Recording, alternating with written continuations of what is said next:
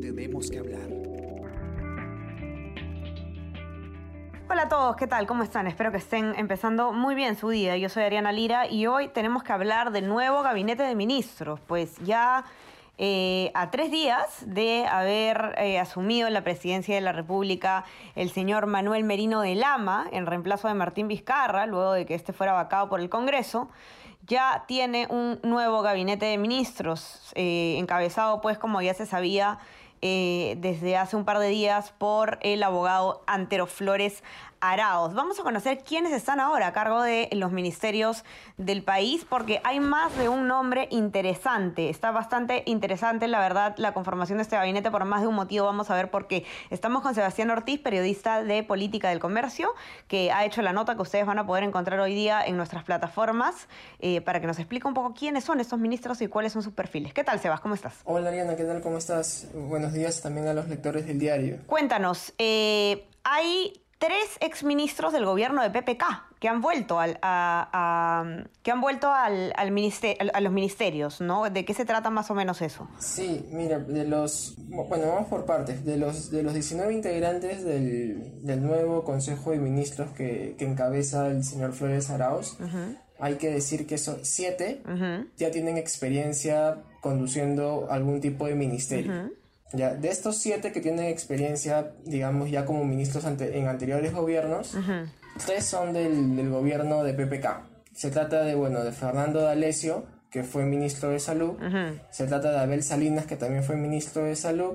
Y de José Arista. José Arista eh, y Abel Salinas fueron parte del, llamado Gabinete de la Reconciliación, que, que juró en enero del 2018, luego de la crisis política eh, generada por el indulto que otorgó PPK al señor Fujimori, ¿no? Y ese gabinete... Un gabinete que encabezó Mercedes Arauz, ¿no? Exacto. Pero en ese momento, por ejemplo, Arista hoy está en Economía y Finanzas y en ese gabinete de la reconciliación era de Agricultura. Y en el caso de, de, Abel Salinas, él sí repite en salud. Y digamos que el nombramiento de Salinas eh, fue porque se terminó cayendo las conversaciones con Pilar Macet. Así es, ¿no? Porque antes Flores Araos había pedido, ¿no? Le había pedido públicamente a, a, Macetti que continúe en el cargo, pero ella sostuvo en una carta eh, que había pues, eh, se había enfrentado, ella la llamó una de las disyuntivas más difíciles de su vida, ¿no? Y, y decidió no continuar eh, en este nuevo gobierno. Sí, incluso el, en el tema de, de Macetti, bueno, de acuerdo a, fuentes de, cercanas a Palacio de Gobierno, uno, uno de los factores que determinó su decisión eh, fue, digamos, las, las marchas, ¿no? O sea, la, la represión policial que vio para contener las marchas. Entonces, digamos, porque ella, ella no responde de inmediato a la propuesta, ¿no? La propuesta se la hacen ni bien, ni bien asume Merino como presidente el día martes. Así. Ah, se le hacen la propuesta y ella responde el miércoles. Entonces, digamos que lo, que lo estuvo pensando y, y de ahí, digamos, eh, una de las principales razones por las que dice no es por la... por, el manejo de las protestas. Ok, claro, que es todo otro tema, ¿no? Porque eh, eh, se está hablando pues de que hubo un supuesto vacío de poder entre el ministro, entre que salió el ministro eh, del Interior parte del, gabinete Martos y bueno, y, este momento en el que recién se ha asumido de nuevo. Eh, y, y, ahí tenemos también un problema, ¿no? De quién, quién responde por los actos de, de quién responde políticamente por los abusos policiales que sin ninguna duda se están cometiendo en estas protestas. Sí, bueno, hoy, día acaba de asumir Gastón Rodríguez. Él, bueno, ya, ya estuvo... Retorna. Sí, retorna. Él estuvo, tuvo un breve paso por, por el Ministerio del Interior entre abril y julio de este año. O sea, fue, fue ministro del gabinete de Ceballos y cuando el gabinete Ceballos renuncia y, ingresa Cateriano en la quincena de julio, se va Rodríguez, ¿no?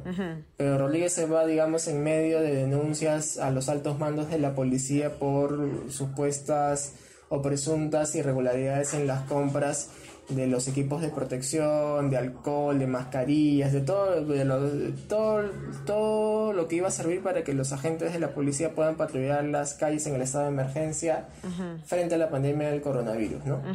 Ahora, otro de los ministros eh, que, que, formaban, que formaron parte de, las carteras de, durante el gobierno de PPK, eh, del que estábamos hablando, que Fernando D'Alessio, que esta vez asumió educación, pero él en el, en el gabinete de PPK, eh, en el gabinete de Mercedes Arauz, ¿no? Era eh, ministro de Salud.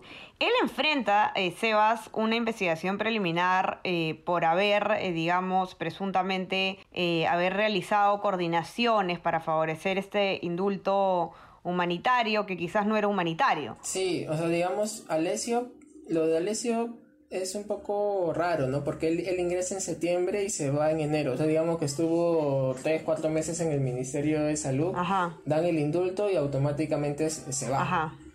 ¿No? Entonces, eh, después de eso, bueno, a raíz de los, de los videos, de los mamani videos, de la presunta compra de votos a favor, de la, para evitar la primera vacancia, la primera para bueno evitar la vacancia de PPK en la primera moción que presentan eh, que, presentan en el Congreso en, diciembre del 2017 entonces por ahí más o menos es el tema no eh, otro nombre que llama bastante la atención, el ex congresista Juan Sheput, la cartera de trabajo. Él también ha sido eh, ministro de Trabajo antes, ¿no? Durante el gobierno de Toledo.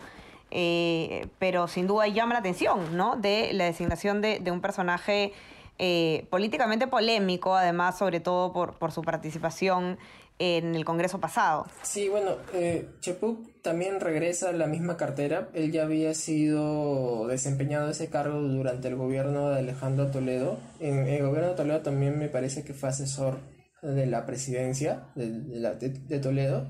Y digamos, en, en, el último quinquenio, él fue portavoz alterno de Peruanos por el Cambio, que ahora es el partido Contigo. Y en este momento él, bueno, él es el actual presidente de la Comisión Política de Contigo y bueno, ha estado abiertamente a favor de la, de la vacancia de Vizcarra, ¿no? Así es. Precisamente la renuncia de Máximo San Román a la precandidatura presidencial de Contigo se debe a la, posición de la, de la dirigencia, de la cual forma parte Chepuc, ¿no? Que mientras la dirigencia a través de un comunicado respaldó la vacancia para, para Máximo San Román no se debía apoyar y Máximo San Román se había expresado en contra. Entonces ahí había digamos, un, un conflicto entre la dirigencia y el candidato y el candidato opta por renunciar. Así es. Eh, otra figura eh, en una cartera fundamental, justicia, eh, la doctora Delia Muñoz. Ella es abogada además con mucha experiencia en, todo lo que viene a ser derecho internacional, ¿no? Y específicamente derecho internacional económico. ¿Qué nos puedes contar, Sebas, de, ella? Que además ha sido procuradora, ¿no? Sí, mira, Delia Muñoz eh, fue procuradora especializada en temas supranacionales durante el segundo gobierno de Alan García. Y también en ese mismo gobierno fue agregada legal del Perú ante la OEA en, en Washington, Estados Unidos precisamente ella en, en las primeras declaraciones que ha brindado ha, ha, dicho de que, bueno, le preguntaron por si había la posibilidad de un indulto ante Urumala y dijo de, primero que no hay ninguna solicitud y después cuando le repreguntan y le dicen si es posible que el gobierno dé alguna amnistía, ella dice de que las amnistías están prohibidas por las leyes internacionales. Ajá. Es como que da a entender de que no, y justo en el mismo tema, ya en, ATV Noticias, a Antero Flores Arauz, el primer ministro, también le hacen, le hacen la consulta de manera directa, ¿no? Y el señor Flores Arauz lo que dice es de que, de que si presentan la... si se da un indulto a favor de Antauro Humala, él renuncia, ¿no? Lo, lo que dijo textual es, me opongo a darle ese beneficio a un criminal. Me voy del gabinete si eso sucede, las sentencias se cumplen. Vamos a ver cómo, cómo reacciona UPP, ¿no? UPP que fue el principal promotor de la vacancia de, de Martín Vizcarra. Así es, ¿no? Y que justamente eh, lo que se ha venido conversando en los últimos días es cuáles pueden haber sido los acuerdos tomados entre las bancadas para lograr eh, justamente que prospere esta moción de vacancia. UPP fue el, el grupo que además presentó la moción de vacancia Eh, y bueno, es eh, de cierta forma eh, un, un, respiro de alivio, un suspiro de alivio que el Premier haya hecho una declaración tan tajante, ¿no? En ese sentido, veremos pues cómo se, se, sigue desarrollando ese tema. bueno, vamos a, a, terminar, Sebas, si puedes decirnos quiénes son los, los, el resto de, de ministros que se han designado. Sí, mira, justo tengo la lista, te, te voy a decir los 19. Uh Flores Arauz en la presidencia del Consejo de Ministros, Franca Deza en la Cancillería, Walter Chávez Cruz en Defensa, José Arista en eh, Economía y Finanzas, Gastón Rodríguez en el Interior, Delia Muñoz en Justicia y Derechos Humanos, Fernando D'Alessio en Educación, Abel Salinas en, en Salud, Juan Chepuc en Trabajo, Mario Miranda e Izaguirre en Producción, Mara Seminario en Comercio Exterior y Turismo, Carlos Herrera Descalzi en Energía y Minas, y en el caso, que un dato nomás de Herrera Descalzi, es la tercera vez que, jura como ministro de Energía y Minas, y la primera vez que fue ministro de Energía y Minas fue en el gobierno de transición de Valentín Paniagua, en el entre el 2000 y 2001, y la segunda en el gobierno Humala. Luego Augusto Balkin Malpica en el Ministerio de Transportes y Comunicaciones, cuya designación ha sido rechazada desde el partido aprista por Jorge del Castillo y por Mauricio Mulder. Valky Malpica ha, digamos, publicado en algunos blogs algunas, algunas bueno, opiniones en contra del expresidente Alan García que los apristas consideran que son difamatorias. Luego, bueno, está Hilda Sandoval Cornejo en Vivienda, Construcción y Saneamiento, Patricia Tauliek en Mujer, Lisette Rojas Sánchez en Ambiente y, bueno, María del Carmen de Reparás Cultura y Federico Tom Hurtado en Desarrollo e Inclusión Social. Esos son entonces los nuevos eh, integrantes del Gabinete de Ministros de Manuel Merino, encabezado por Antero Flores Araos. Eh, vamos a ver además, eh, va, va, a tener especial protagonismo, además de los obvios sectores de salud y economía y finanzas que, que tienen eh, un rol crucial durante esta pandemia. Y bueno, también, por ejemplo, la cartera de educación es importante durante, eh, durante el, la, situación, la situación sanitaria en la que nos encontramos. Sí, y bueno, y también es importante educación porque hay que ver la posición que va a tener la Alesia frente a la SUNED, ¿no? Exactamente, exactamente. Sobre todo después de que Flores Arauz haya dicho de que las universidades no licenciadas merecen una segunda oportunidad o, o, él les daría una segunda oportunidad. Así es, el tema de educación va a ser crucial y otro tema que va a ser crucial sobre todo en estos momentos, Sebas, es eh, interior, ¿no? Ahí que Gastón Rodríguez va a tener eh, mucho, mucho protagonismo. Eh, las protestas tienen que manejarse de manera muy responsable por parte de las autoridades. Eh, quienes marchan tienen que hacerlo de manera pacífica y no puede haber una represión policial ni, ni abusos como los que se han estado reportando. De hecho, eh, parte de tu nota, Sebas, eh, incluye una declaración que hizo Manuel Merino. Que, él hace un llamado a la calma ¿no? y, a la unidad nacional como respuesta a las protestas. Sí, es curioso de que la primera entrevista que Manuel Merino brindó haya sido a, una radio de Colombia y no a un medio nacional. Y, en la radio de Colombia lo prácticamente el señor Melino lo que hace es responsabilizar a los medios de comunicación por la escala de las protestas, ¿no? Como diciendo de que se ha desinformado respecto al proceso de vacancia. Y luego cuando la entrevista dura menos de siete minutos y cuando, y cuando los periodistas de Colombia de, bueno, de W Radio de Colombia le consultan al señor Merino acerca de, los, de las protestas, de la represión policial, el señor Merino brinda una respuesta muy escueta diciendo de que espera que, que en los próximos días o en el corto plazo se vaya a calmar las cosas. Y cuando le intentan repreguntar, el señor Merino cuelga la llamada. Cuelga la llamada, así es. Difícil, difícil que se calmen las cosas porque la gente ya está cansada. Cuatro mociones de vacancia en, en un solo periodo eh, tres presidentes en cuatro años cuando solo debió haber uno, un conflicto interminable entre el gobierno y el Congreso que lo único que hace es eh, eh, seguir desangrando al país en lugar de, unirse y trabajar pues por, por los peruanos. Así que difícilmente las cosas se van a calmar con cómo está y ya veremos pues cómo, cómo continúa esta eh, cómo se desenlaza esta historia, Sebas. Este, nos mantendrás eh, informados tú también y lo que nos escuchan, no olviden entrar a nuestra web, elcomercio.pe, para poder leer eh, la nota entera de Sebastián y también en nuestra versión impresa, por supuesto. Tenemos una cobertura extraordinaria acerca de las marchas, la marcha multitudinaria que ha ocurrido el día de ayer justamente en protesta contra la, contra la crisis política que vivimos.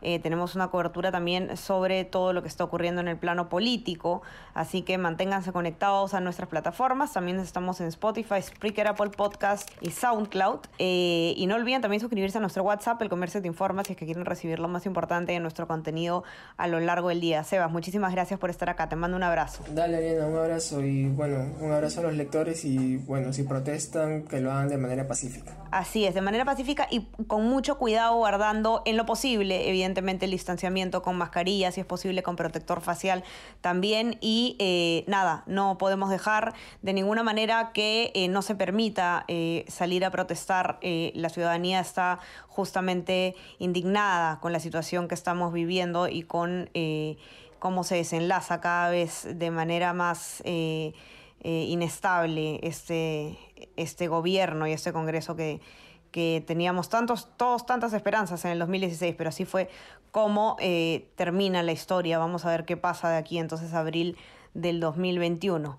Eh, cuídense mucho todos y, ya estamos conversando pues eh, el lunes, recién, el lunes porque ya es fin de semana, así que que tengan un excelente fin de semana y cuídense mucho por favor en las protestas. Conversamos, chao chao.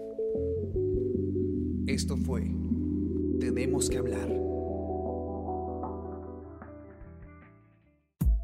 Esto fue El Comercio Podcast.